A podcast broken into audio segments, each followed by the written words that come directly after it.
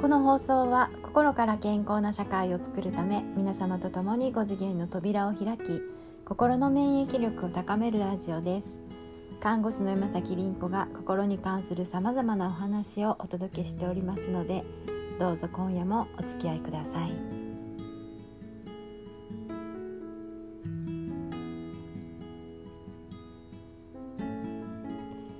こんばんは、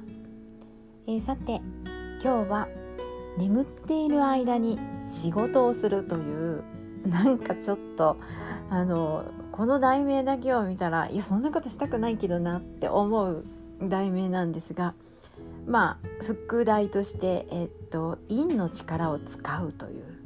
あのこういう内容でねお伝えしたいと思ってます。で今日お話しするのは非常に不思議な話です。あのもう全然ね信じなくていいんですけどでもできれば女性に聞いてもらいたい話です、えー、私はですね看護師のビジネスサポートをしてるんですね。で心と体を使ってそして潜在能力を覚醒させていきたいというふうに思ってまあ皆さんにあのいろいろ授業をしています。でなぜならですねあのこの病気が増え続けている世の中でですね戦わずして結果を出すというここを私は目指してるんですね。でまああのこれに関してはまた最後にお話ししたいと思うんですけどあの、まあ、少しお話入っていきます。えっと少し前にですね眠りに関してえっとねどなんていうお話だったかなえっと、人は眠っている間に覚醒しているっていうあの音源があります。でそこでですねあの浅い眠りと深い眠りがあるよって眠りのことを話してるんですけど、えっと、今日非常に大事なのは深い眠りの方です。つまり完全に思考が停止しているという、えっと、完全に思考が停止してるっていうことはこの自分というこの一つの物体から発せられるエネルギーがゼロになってるってことですね。ゼロポイントフィールド空だったり無だったりっていう時間です。でこの時体は非常に自由になってめっちゃ寝返りしてて自己生態骨とか、うん、筋肉とかを整えているという寝返りすることによってねそしてこの時メンタル体という、えーと、エネルギーですね体を縦横無尽に取り巻いているエネルギーが非常にこう時空を超えて自由に行き来していると。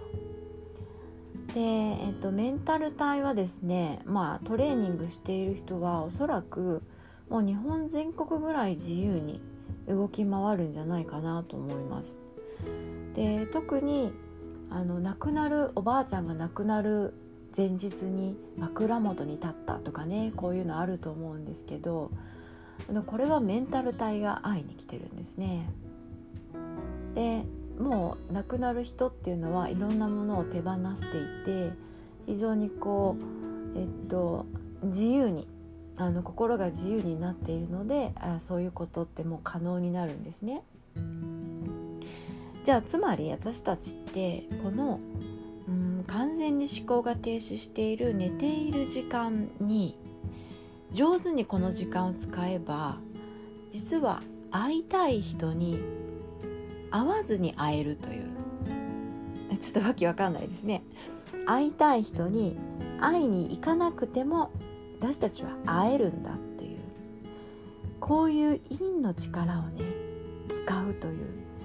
えっ、とここに、えっ、とちょっと注力してみたらどうかなっていうふうに思ってるんですね。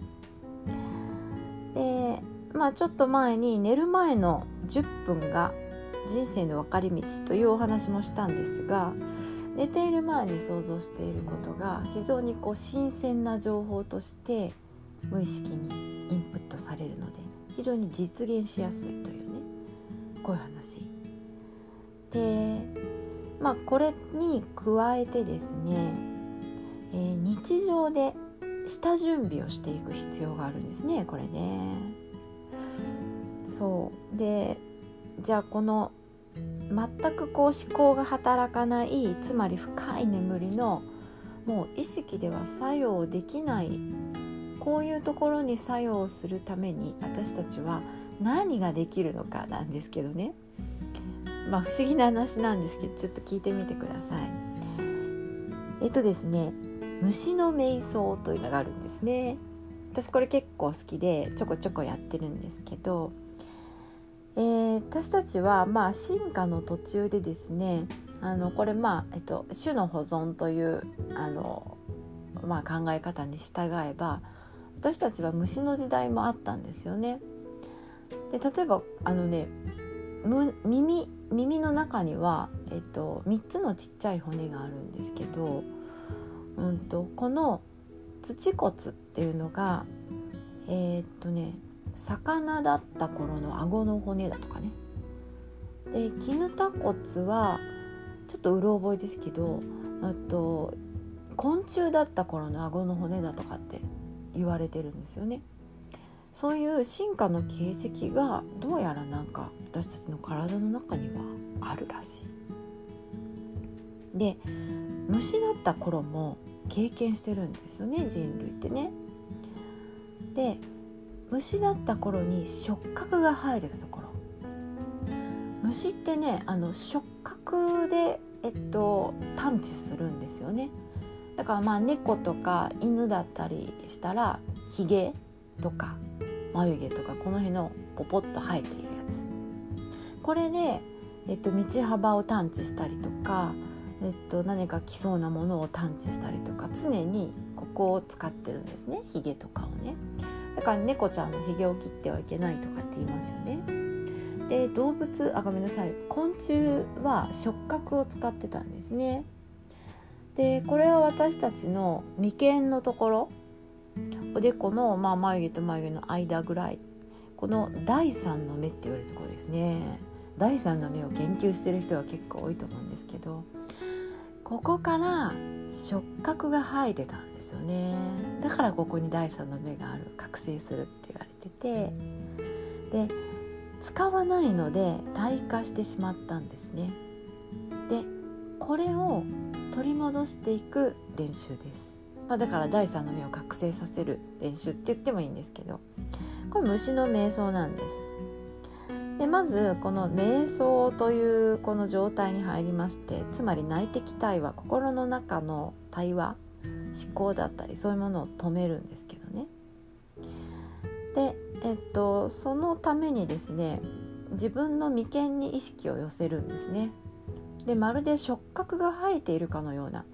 自分の触覚を意識するんです。イメージするんです。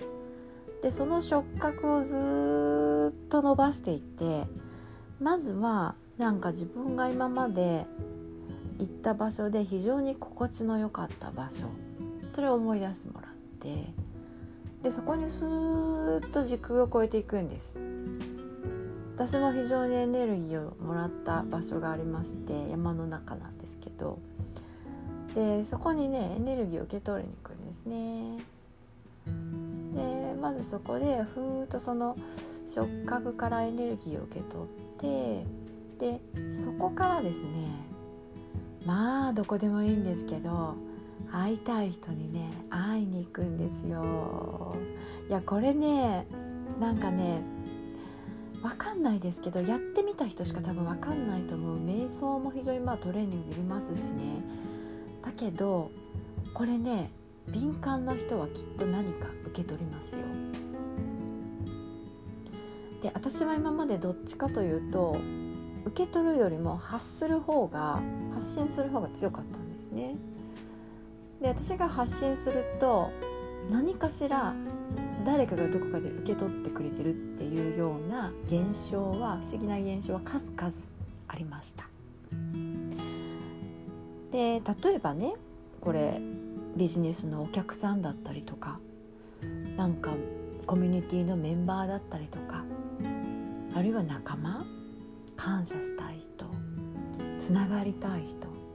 ね、私なんかだったらメルマガ読者さんだったりとか受講生さんだったりとかそういう人に一人一人一人ね会いに行くんですね。でその時にやっぱり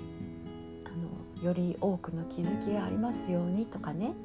今日も安らかに眠れますようにとかね。明日も元気に活動できますようにとかっていうこうなんかねあの祈りを届けてあげるというかね。まあもちろんありがとうっていう感謝。これが一番いいかもしれないですね。そう。そうやってねあの夢の中のことを日常で準備しておくんです。でまあ実はですね私その少し前にナースサミットっていうのを東京国際フォーラムでやったんですね。でこれ資金をクラウドファンディングであの募ったんですけれどもまあなかなか難しくてですね1回目の時は割と順調にいったんですけど2回目ってもう割とあの医療者でもクラファンする人が増えてて、まあ、結構難しくなってたんですよね。で結構金額も大きかったんですよね。でもうあのニッチもサッチもいかないという状況になってまあメンバーさん20人ぐらいかなあのこの虫の瞑想をみんなにお願いしたんですエネルギーを取りに行ってその後東京国際フォーラムに自分が立っていてそのカーペットを踏んでいる食感だったりとかね感覚だったりとかそこに人がいてあの自分の目線であのその世界を見るっていうたくさんねお客さんが来ててこんなことをやっててっていうそういう雰囲気を先に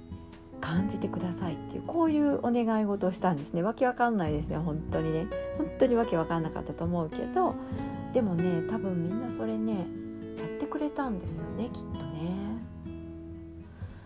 でもうもう無理もう無理もう終わっちゃうっていうこの極限の時になってですねなんと200万円の支援が入りまして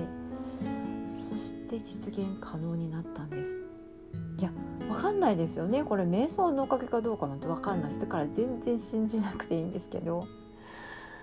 でもねあの私はこういう陰の力をあの使うべきだっていうふうに思ってるんです。なぜならですねあの今男性性と女性性のせめぎ合いが世の中って起こってると思うんです、えー、例えば平安時代持統天皇という女性の天皇だったんですけどこの方の時代はね非常に平和だったんです。あと卑弥呼ね卑弥呼の時と持統天皇の時。非常にこう歌を読んだりとか月をめでたりとかあのなんか非常にこうそういう教育をしたおかげで、えっと、戦が起こらなくなったんですね。だけれども、えっと、この以降は、えっと、ずっともう日本は戦国時代を経験してきてずっと男性性の時代です。でこれは明治になって昭和になってもずっと戦争が続いて戦いの社会でまあ言ってみればこれは男性が作り上げてきた男性性の社会なんですがもうこれがあまりにも厳しすぎてですねもうたくさん男性たちが病んでるんですよね。もう社会で活躍している人たちもなんかやっぱりね病んでいく人多いんです。心療内科で働いているともうね活躍してるお金儲けたくさんしてるから幸せじゃないんだなっていうこととか非常に見えちゃうんですね。それでやっぱり同じ方法を今の男性たちがやってるのってまあほとんどが西洋から来たあの西洋哲学に基づいた戦略とか戦術とかなんですよね。で私たちがこれをやった場合また病をね増やしちゃうんですよね。で看護師としてはやっぱりビジネスを進めるにあたり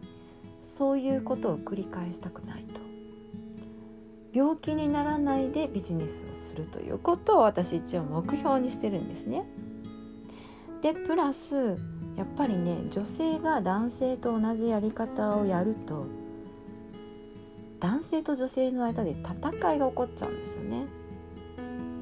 でまあ政府は女性の管理職経営者を30%まで増やすという目標があるにもかかわらず何年経っても増えないんですよ日本は。10%程度でまあ先進国の中では最下位なんですよね。つまり男性と戦って挫折する女性が非常に多いってことなんですいやこれ私も経験があるんですあの超えようとしたらあの非常にあのなんていうかこうまあ叩かれるというかですね。あのもう立ち直れないくらいの試練を与えられちゃうと。そんなに世の中は甘くないんだっていうことをまあ教えられちゃうわけなんですね。そう。なのでねあのちょっと違う方法を私は、えっと、ずっと実践してるんです。だからまあ結構ねああしたらいいよこうしたらいいよっていうアドバイスもいただくんですがそれは一つの意見としていただいていてあの結局のところまあ違う方法をやるっていうそういう感じですね。で今非常にこうなんか戦略的、まあ、戦術として使われてるのは直接的な西洋の哲学ではなくて「えっと、孫子」っていう本あのここには兵法が書かれてるんですね。兵法っていうのは兵隊さんの法則。これはですねちょっと古い中国の戦国時代に行われていた戦いの方法まあ言ってみたらあの負けて勝つみたいなねこんなやり方なんですよね。でもこの負けて勝つって言ってる勝つって言ってる時点でちょっとこれはまだまだあの危うくてですね。あの私はそれよりも、えー、日本のねこれ原例学なんです。言霊のあの、まあ、学びなんですけれどもあのこの言霊をね表した原例学を表した俳句で力をも入れずして天地を動かしというこういう言葉が残ってるんですね。で日本書紀だったかな？でやっぱりこの力を入れずして天地を動かすというまあ霊力なんですけどね。霊体の力。こういう力を使えるのが眠っている時。しかも深い眠りの覚醒している時という。この力をね使いたいんですね。いやなんかちょっといいと思いませんか？こういう力が使えたら戦わなくていいんですもん。頑張らなくていいんです。頑張るというのは我を張るということなんでね。これはもうね病んでいきますよ。で少し前まではやっぱ昭和の時代は非常に男性性が強い社会で女性性は全く無視されてきました。で平成の時代になってから少しずつそのもう男性性では無理だっていうことになって女性性が求められるようになってきました。で令和になってさらに今女性性が前面に出ています。ビジネスをする上で男性性を前に出しているとこれはもう受け入れてもらえないです。表面は完全に女性性。そしてえっと後ろに入るほど男性性が強くなるという。で今の若い男性でうまくいっている人たちってここを上手に使ってますね。男性性を前に出してないんです。女性性柔らかさを前に出してまあだけど強い男性性が後ろにあります。じゃあ私たち女性ってもっとやりやすいはずですはずですよね。もともと女性なんだからありのままの自分を前面に出しながらでも後ろの方にね遠いところに男性性を置いておくっていう。はい。なんかねこういうやり方なんでとにかく寝ている時間をの力を使いましょう。そして起きている時はまあやらなければならないことの、まあ、10分の1ぐらいやるっていう。この方法をねこの道をね新しい道ですね。これをまあ共にまあ試してくれる人やってくれる人まあうまくいくかどうか分かりません。だけどなんか試みていきたいなって思っている人はまあ他のねラジオのあの音源とか聞いていただけたらなと思います。はい今日はちょっと長くなりましたがお付き合いくださりありがとうございました。良い眠りにつけますように。おやすみなさい。